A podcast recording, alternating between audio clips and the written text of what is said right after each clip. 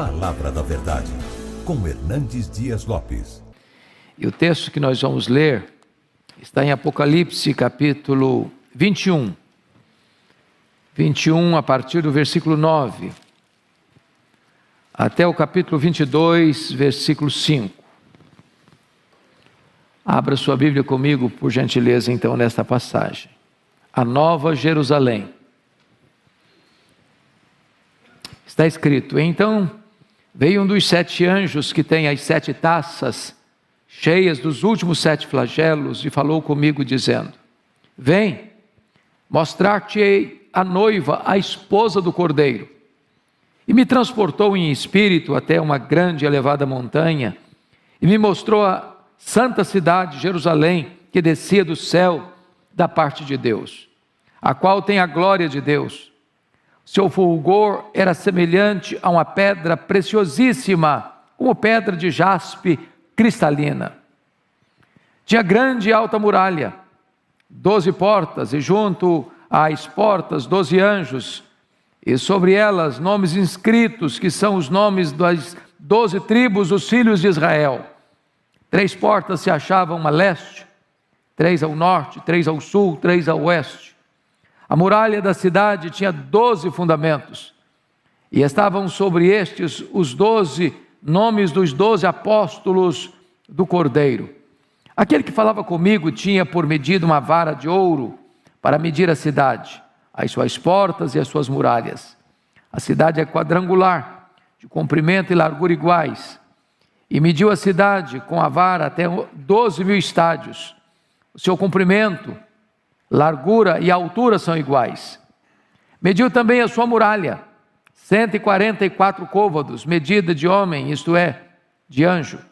A estrutura da muralha é de jaspe. Também a cidade é de ouro puro, semelhante a vidro límpido. Os fundamentos da muralha da cidade estão adornados de toda espécie de pedras preciosas.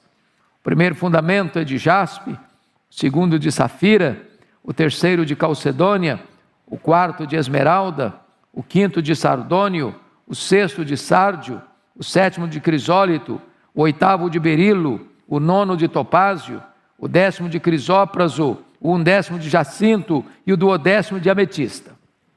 As doze portas são doze pérolas, e cada uma dessas portas de uma só pérola. A praça da cidade é de ouro puro, como vidro transparente. Nela não vi santuário, porque o seu santuário é o Senhor, o Deus Todo-Poderoso e o Cordeiro.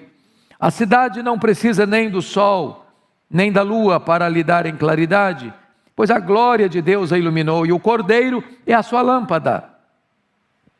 E o Cordeiro é a sua lâmpada. As nações andarão mediante a sua luz, e os reis da terra lhe trazem a sua glória. As suas portas nunca jamais se fecharão de dia, porque nela não haverá noite. Ele trará a glória e a honra das nações. Nela nunca, jamais penetrará coisa alguma contaminada, nem o que pratica abominação e mentira, mas somente os inscritos no livro da vida do Cordeiro. Então, me mostrou o rio da água da vida, brilhante como cristal, que sai do trono de Deus e do Cordeiro. No meio da sua praça, de uma e outra margem do rio, está a árvore da vida, que produz doze frutos, dando seu fruto de mês em mês, e as folhas da árvore são para a cura dos povos. Nunca mais haverá qualquer maldição. Nela estará o trono de Deus e do Cordeiro. Os seus servos o servirão, contemplarão a sua face, e na sua fronte está o nome dele. Então já não haverá noite, nem precisam eles de luz de candeia, nem da luz do sol, porque o Senhor Deus brilhará sobre eles e reinarão pelos séculos dos séculos. Amém.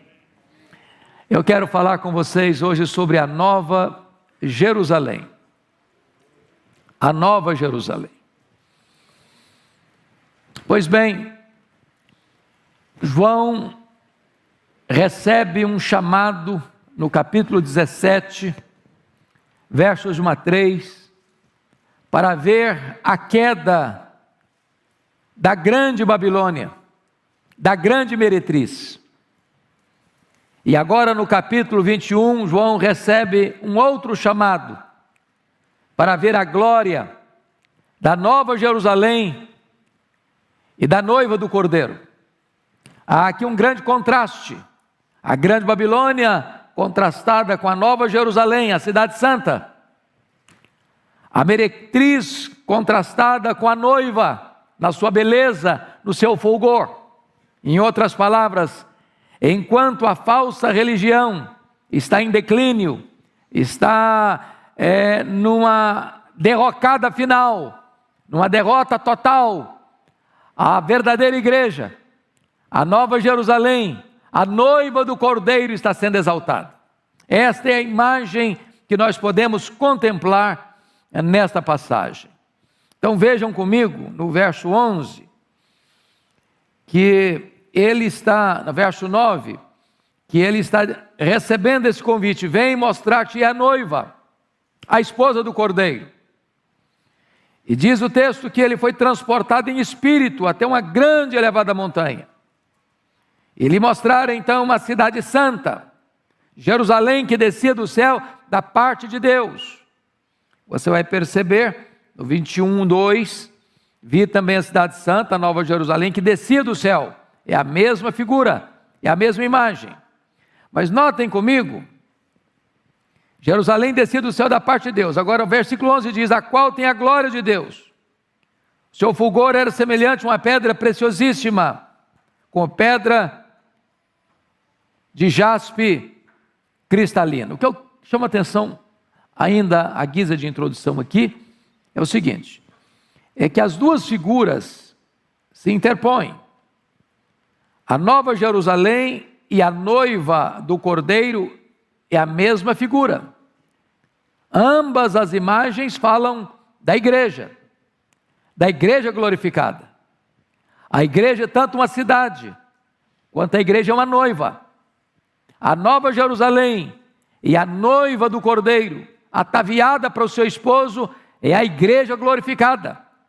E é curioso que aqui João vai pegar a descrição da Nova Jerusalém, da noiva do Cordeiro, que é a igreja que seremos, que é a igreja glorificada, que é a igreja é, exaltada, para ensinar a igreja que somos. A igreja militante vai ensinar a igreja, a igreja triunfante vai ensinar a igreja militante. Então nós vamos olhar para esta igreja que seremos para aprendermos alguns princípios para a igreja que somos. Os céus vão ensinar a terra. Então a grande pergunta é: quais são as características da Nova Jerusalém? Quais são as características da igreja que seremos, da igreja triunfante? E a primeira coisa que eu chamo a sua atenção está no versículo 11. Esta igreja, ela é bonita por fora, porque ela reflete a glória de Deus a qual, versículo 11, a qual tem a glória de Deus. E quando você vai entender que a glória de Deus é a suprema manifestação de Deus em todo o seu resplendor, em todos os seus atributos, Deus está sendo visto na igreja. Na igreja. E é curioso que quando no capítulo 4, João recebe um chamado: sobe para aqui e eu te mostrarei as coisas que devem acontecer, quando ele sobe, ele vê alguém sentado no trono. E quando ele vai descrever esse que está sentado no trono, ele não ousa descrevê-lo. Ele vai ter uma linguagem muito interessante. E veja você comigo, versículo 4, 3: E esse que se, assenta, que se assenta ou que se acha sentado é semelhante no aspecto à pedra de jaspe e de sardônio.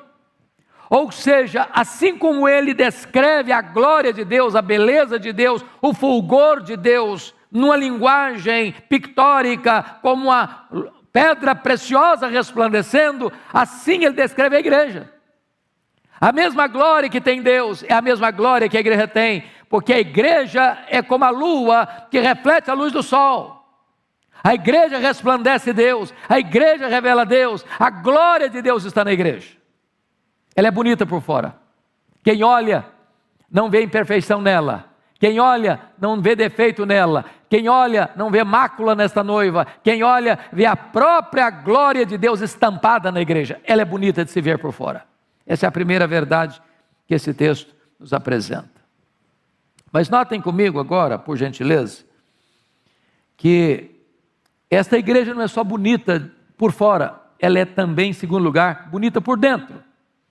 Vejam vocês comigo o verso 19 ah, e 20. No verso 19 e 20, meus irmãos, está aqui uma descrição de que o fundamento das muralhas da cidade são adornados de toda espécie de pedras preciosas. E ele passa a fazer uma listagem de 12 tipos de pedras preciosas. Contrariando qualquer é, construção civil de toda a história da humanidade. Nunca ninguém, em qualquer cultura, em qualquer tempo, em qualquer geografia, usou pedras preciosas para enterrá-las na fundação de uma muralha, ou de um prédio, ou de um monumento, ou de uma casa. Até porque pedras preciosas são coisas raras. E quando você as tem, você as ostenta. Quando você as tem, você as apresenta numa vitrine. Você mostra para as pessoas verem. Mas ninguém usa pedra preciosa para fazer fundação. E por que isso está aqui? Porque a igreja que seremos, a Nova Jerusalém, a noiva do Cordeiro, ela não é só bonita por fora, ela é bonita por dentro. Se examiná-la com mais vagar, se fizer uma investigação mais meticulosa, se cavar fundo na história dela, a glória de Deus vai estar lá. A obra da redenção, a justificação, a justiça de Deus nos cobriu, assim como o ouro cobriu as tábuas de acácia do tabernáculo, a glória de Deus vai nos cobrir também. Então a igreja é bela, não tem nada escondido, não tem nada debaixo do tapete, não tem nada por resolver, não tem nada por ser solucionado, tudo está feito, tudo está pronto. A igreja é bela por fora, a igreja é bela por dentro, porque toda ela está tragada pela glória de Deus. Essa é a segunda verdade belíssima que esse texto nos apresenta. Mas há uma terceira verdade. A Nova Jerusalém, ela é aberta a todos. Vejam vocês comigo no verso 13. Três portas se achavam a leste, três ao norte, três ao sul, três ao oeste. Versículo 25 diz: As suas portas nunca jamais se fecharão de dia, porque nela não haverá noite. O que significa isso? Que esta igreja ela tem porta para todos os lados, para o norte, para o sul, para o leste, para o oeste. De onde as pessoas vierem, tem porta aberta.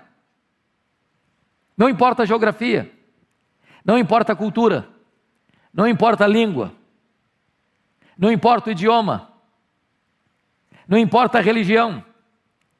Em havendo arrependimento e fé em Cristo, a porta está aberta, porque a porta é Cristo. É para os ocidentais e é para os orientais, é para os asiáticos e é para os africanos, é para os homens da Oceania, é para os homens da América, não importa de onde você vem, se você vier para Cristo, a porta do céu está aberta. Ela é franqueada a todos, sem acepção. Esta é a mesma verdade retratada em Apocalipse 5, versículo 9, que o cordeiro foi morto para comprar com seu sangue aqueles que procedem de toda tribo, povo, raça, língua e nação. Bendito seja Deus, que a igreja de Cristo é universal na sua amplitude.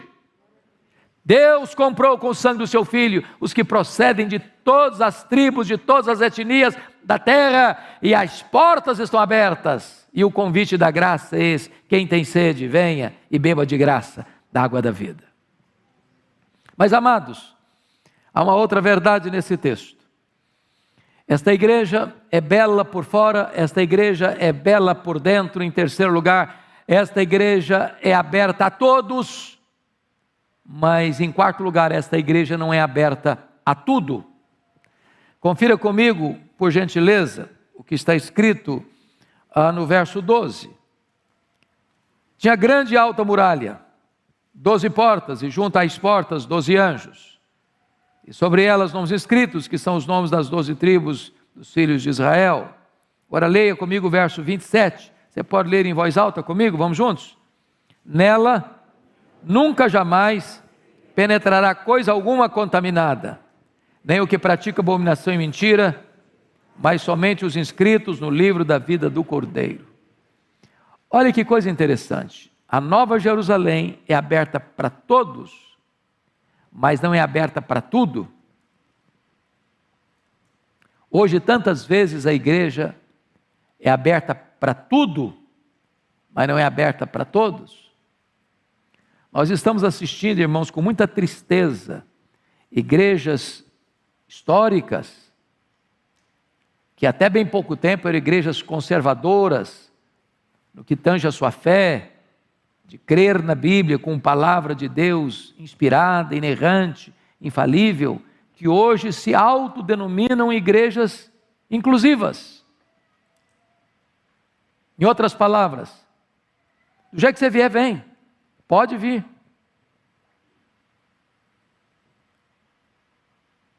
Mas não é vir para uma nova vida em Cristo, é vir do jeito que você é, continuar do jeito que você está. Para viver no pecado, para fazer as suas escolhas. Não importa como é que você está.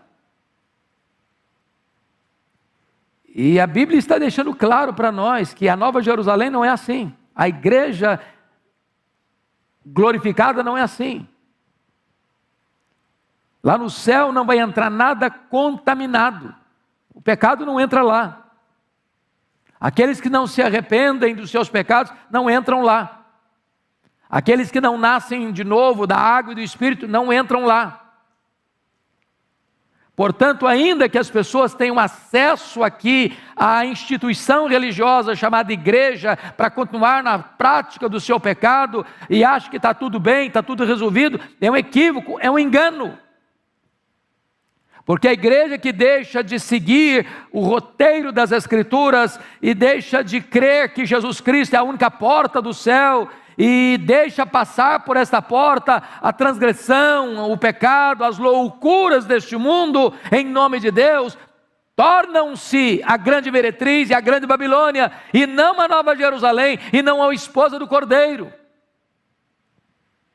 Ela é aberta a todos, mas não é aberta a tudo. Pecado não entra lá. Se o pecado entrasse no céu, o céu deixaria de ser céu. Por um único pecado, Deus expulsou o anjo de luz de lá, e ele certamente não permitirá que ninguém entre lá, a não ser aqueles que foram lavados no sangue do Cordeiro, que nasceram de novo, que são novas criaturas, que se arrependeram e creram no Senhor Jesus Cristo. É interessante que a cidade tem uma alta muralha. Isso fala de proteção, isso fala de segurança. E vejam vocês que, embora a cidade tenha portas e as portas estão abertas, nem todos entrarão na cidade. Porque está escrito no versículo 27 que só entrarão lá os que estiverem inscritos no livro da vida do Cordeiro. Embora as portas estejam abertas, em cada porta, conforme o verso 12, tem um anjo. Assim como Deus colocou um anjo guardando a árvore da vida com a espada flamejante para ninguém se aproximar, também na porta do céu há um anjo que diz o seguinte: só passa aqui quem foi lavado no sangue do Cordeiro, só passa aqui quem foi purificado no sangue do Cordeiro, só passa aqui quem nasceu de novo, quem tem o um nome escrito no livro da vida.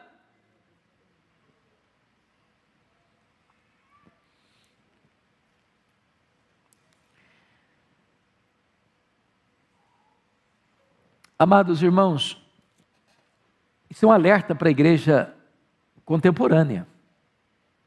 Porque a onda hoje, mundo afora, é que muitas igrejas e denominações históricas estão sucumbindo ao liberalismo teológico. As igrejas inclusivas, que vale tudo,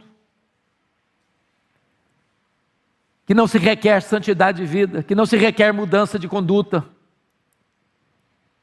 e nós precisamos ficar alertos, porque uma igreja pode até crescer. Não adianta ser chamado de igreja, não adianta ser chamado de evangélica, não adianta carregar uma Bíblia e torcer a sua mensagem. A igreja de Deus é santa, a noiva é pura, a noiva é imaculada, a noiva foi adornada para o seu esposo. Mas em quinto lugar, a Nova Jerusalém, meus irmãos, ela está edificada sobre o fundamento dos apóstolos. Olha comigo o versículo 14. A muralha da cidade tinha doze fundamentos, e estavam sobre estes os doze nomes dos doze apóstolos do Cordeiro. O que é maravilhoso, queridos irmãos, é que tanto a igreja, porque no verso 12 está dito que é, junto às portas, doze anjos, sobre elas nomes escritos, que são os nomes dos 12, das doze tribos dos filhos de Israel. Você vai ver tanto a igreja do Velho Testamento quanto a igreja do Novo Testamento formando a igreja. De que maneira as pessoas que viveram antes de Cristo foram salvas? Pela fé em Cristo. De que maneira você e eu somos salvos? Pela fé em Cristo.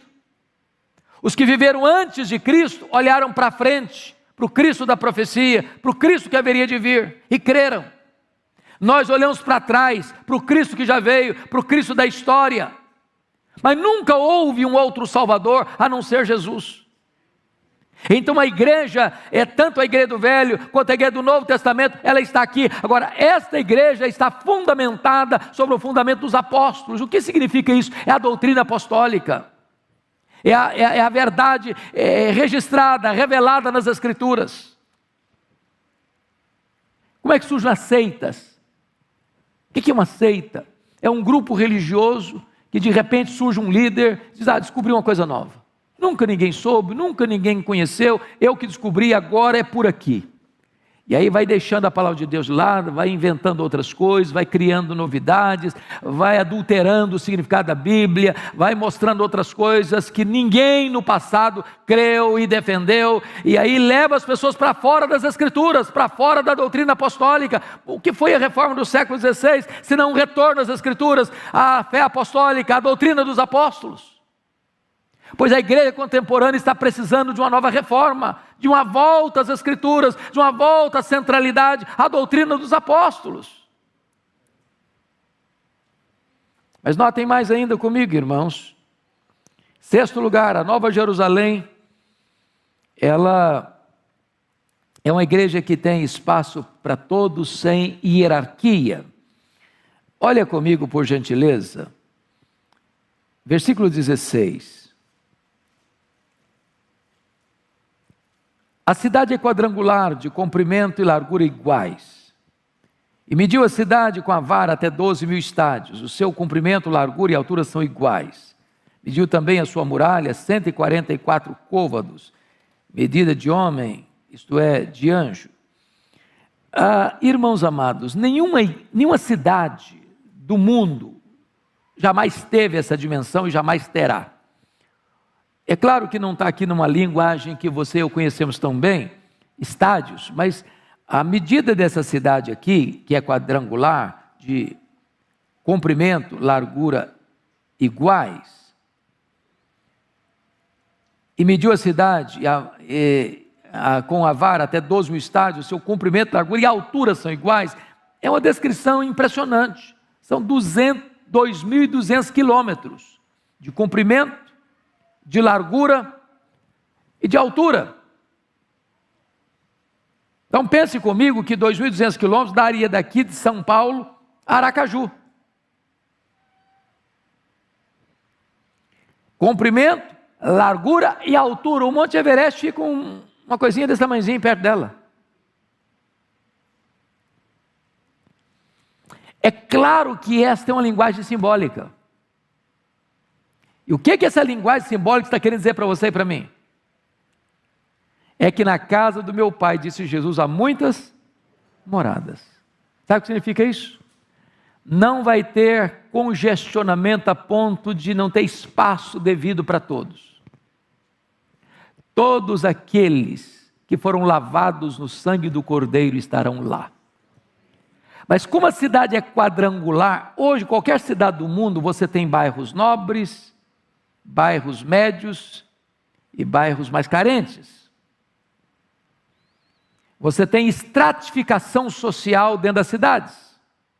Você tem metro quadrado, caríssimo, e você tem metro quadrado, preço acessível. O valor financeiro divide as pessoas. Mas glória a Deus, porque na Nova Jerusalém não vai ter segregação. Na Nova Jerusalém a cidade é quadrangular. Não tem bairro nobre, não tem bairro menos nobre. A cidade está toda no mesmo nível. As ruas são de ouro.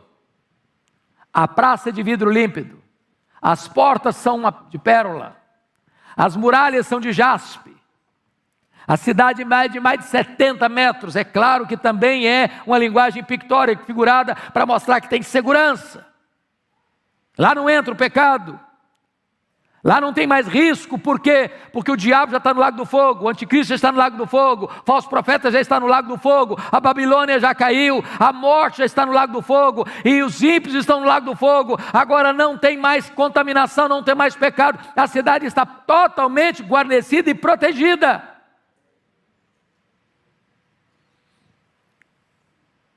Quando eu era criança, era muito curioso, porque havia muita falta de instrução lá numa congregação da roça.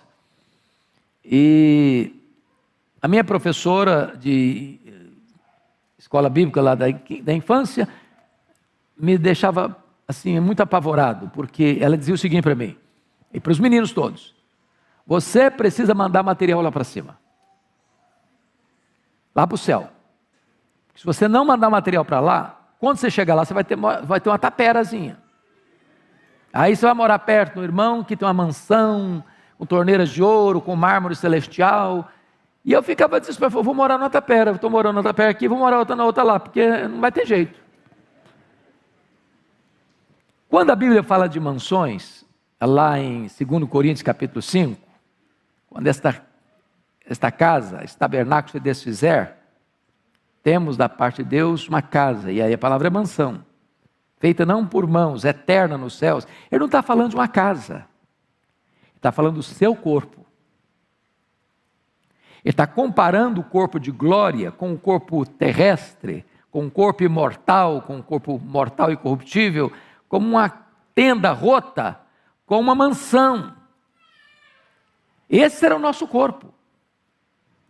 E nós estaremos lá com um corpo de glória, semelhante ao corpo da glória do Senhor Jesus. E esta é uma expressão tão linda, meus amados irmãos, porque todos nós estaremos nivelados no mesmo patamar, todos glorificados. É bem verdade, e eu não vou entrar nesse campo aqui, nessa seara, porque nem o texto diz e nem o assunto é oportuno. A Bíblia fala de galardões.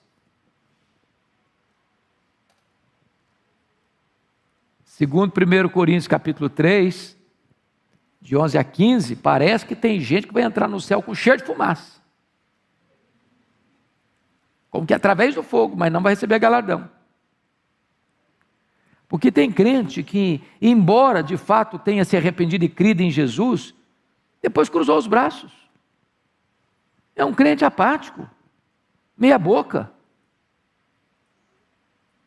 Não trabalha, não, não leva Deus a sério no sentido de santificação. já era para ser mestre, é criança, bebê espiritual, carnal às vezes. Então é hora de você parar e pensar nessa questão de que tipo de crente você é. Você e eu precisamos aprender agora com a igreja que seremos, porque a igreja triunfante precisa ensinar a igreja militante. Pois bem, vamos lá. Sétimo lugar. Como é que vai ser a igreja, a Nova Jerusalém? A Nova Jerusalém, irmãos, confira comigo no versículo 18, o seguinte aí: a estrutura da muralha de jaspe, também a cidade é de ouro puro, semelhante a vidro límpido. Agora veja o verso 21b: a praça da cidade é de ouro puro, como vidro transparente. O que significa isso? Que a Nova Jerusalém é tudo limpo, na luz, claro nada escuro, nada sombrio, nada escondido, nada debaixo do tapete, nenhuma sujeira na gaveta, nenhum caixa dois moral. A igreja é santa. Santa. E aí é hora de pensar outra coisa. Quem não ama a santidade não vai ficar bem no céu, não. Que tem gente que parece que não gosta de coisas santas. Vai ficar, vai, vai, ficar sem, desambientado lá. É por isso que tem que nascer de novo para ir para lá, porque o ímpio não teria prazer lá, ué. Tudo que dá prazer para ele não tem nada a ver com santidade. O céu vai ser um lugar santo.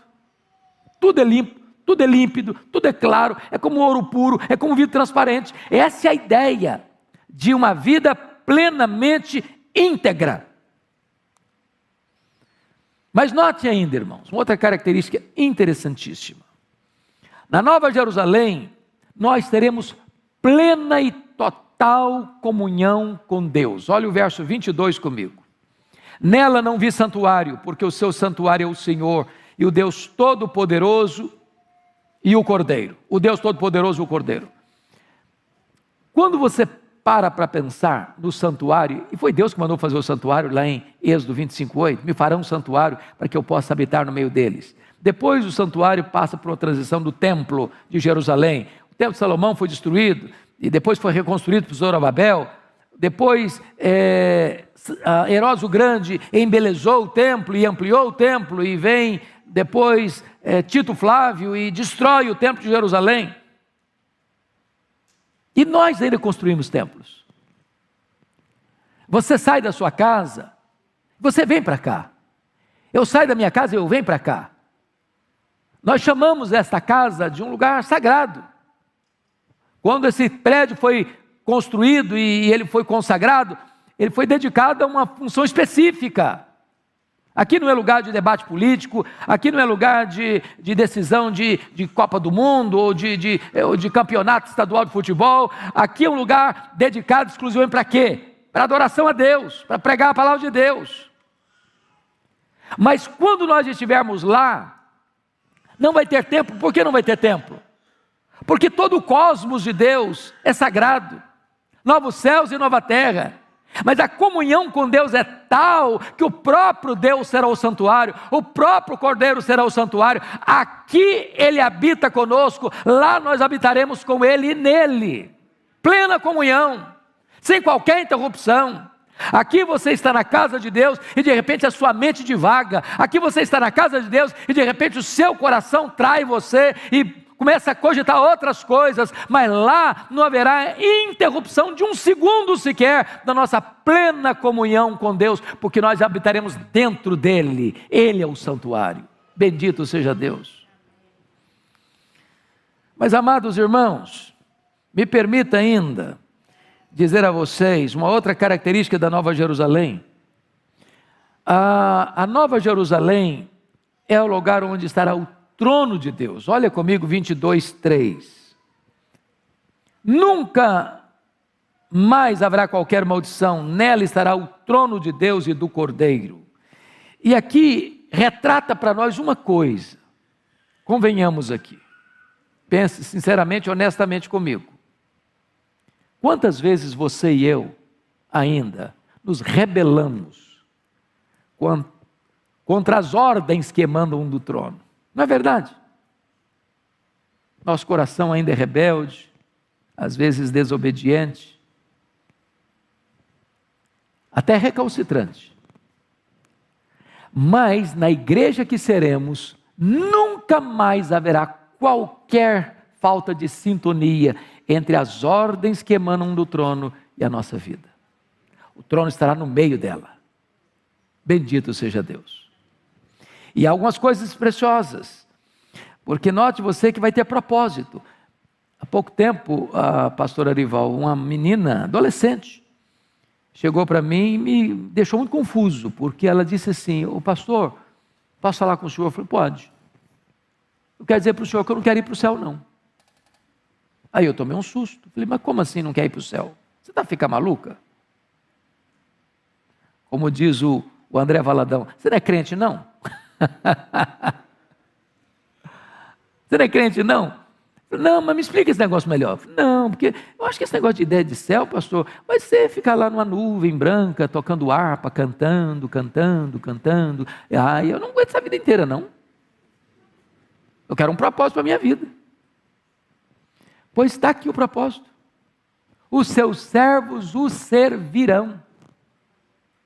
Então, se você não gosta de trabalhar, você está encrencado, que não vão trabalhar lá no céu. A diferença é, primeiro, não vai ter cansaço, não vai ter fadiga.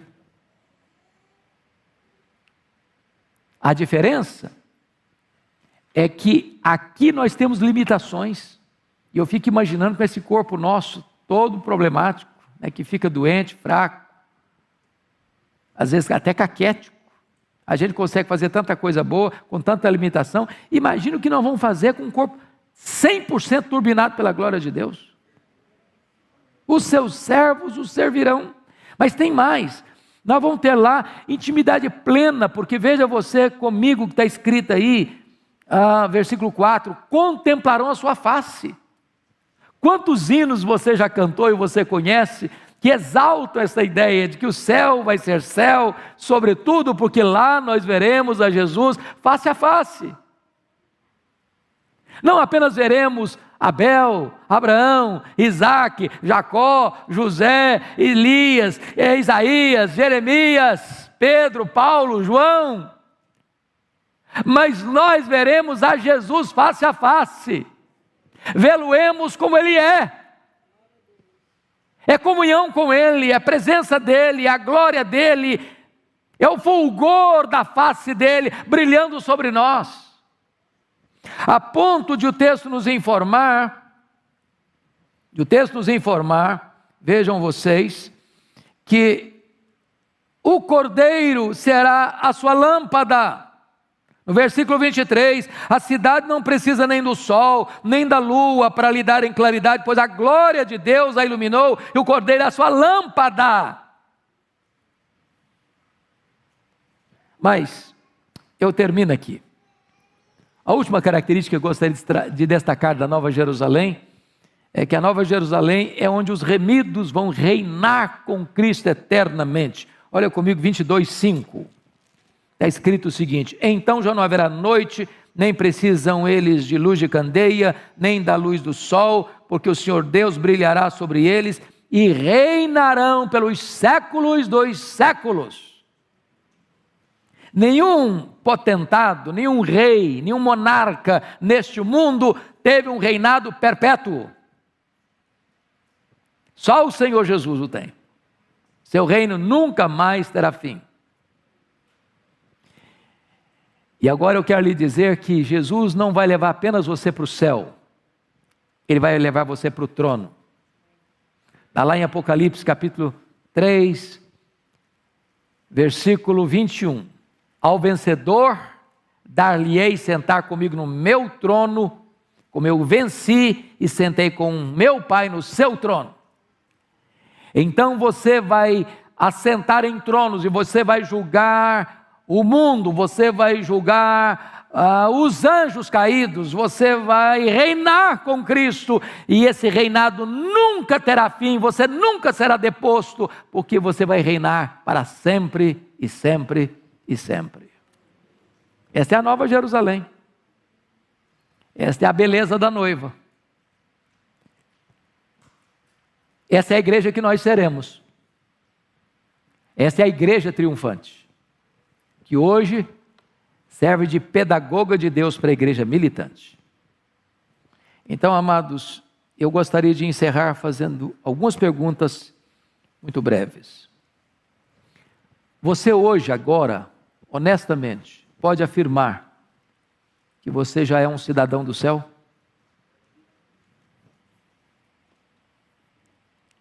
Você hoje pode ter garantia de que seu nome já está escrito no livro da vida?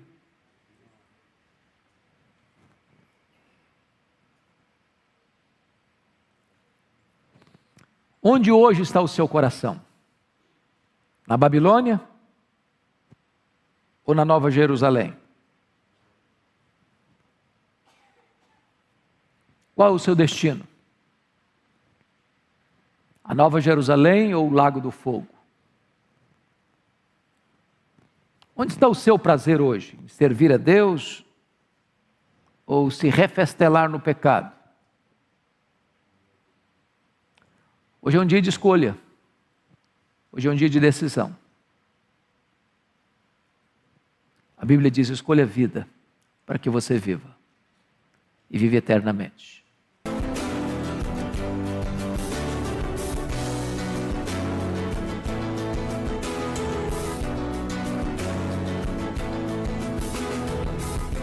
Palavra da Verdade, com Hernandes Dias Lopes.